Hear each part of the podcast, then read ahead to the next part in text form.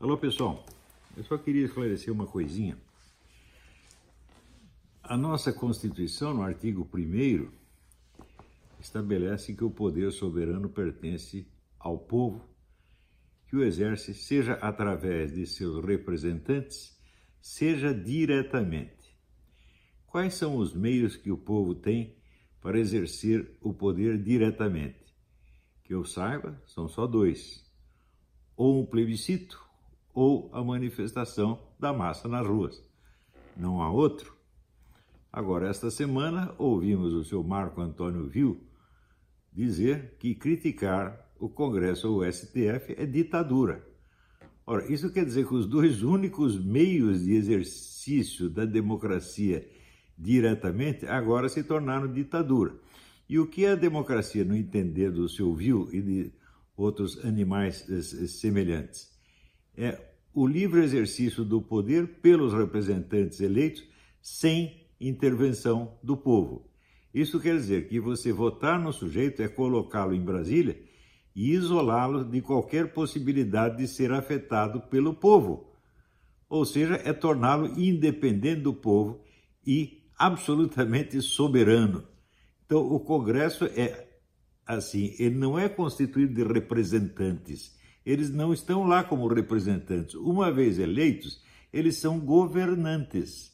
Até aquele imbecil do general Santos Cruz, do ministro Santos Cruz, disse que quem governa não é o presidente, quem governa é o presidente, o executivo e o legislativo. Significa que ele não sabe sequer a diferença entre governo e Estado. E, no entanto, esse homem chegou a ministro. Agora você imagina né? Se o ministro tem este nível de compreensão do Estado, você imagina os comentaristas políticos como se ouviu, que para mim é um sujeito que, cuja inteligência está abaixo do humano, ele não tem, não tem inteligência humana, não. Esse camarada tem apenas inteligência animal. Então, para a inteligência animal, o exercício do poder pelo povo é ditadura. E o exercício do poder por pessoas que não têm que dar satisfação ao povo é a democracia. Foi nesse ponto que chegamos. Adianta discutir com esse tipo de jumento? Não adianta. Sem nada contra os jumentos, não quis humilhar os jumentos. Tá certo? Mas discutir com esse tipo de criatura é inútil.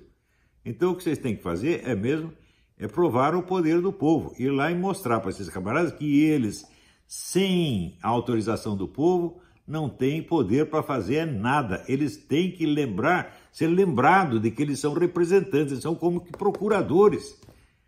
Eles só podem agir em nome dos representados e de acordo com a vontade dos representados e não podem fazer nada por conta própria, absolutamente nada.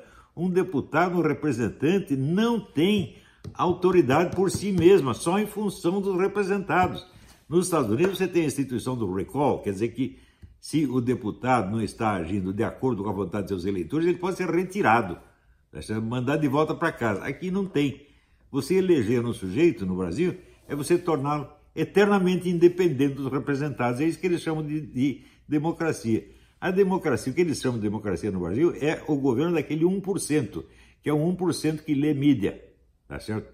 E está totalmente fechado à influência do povo. A mídia no Brasil só serve para isolar a elite da influência do povo, de maneira que essa elite se acredite soberana e acredite que a mera presença dela no poder é a democracia por excelência. E é justamente isso que tem que acabar. Até lá.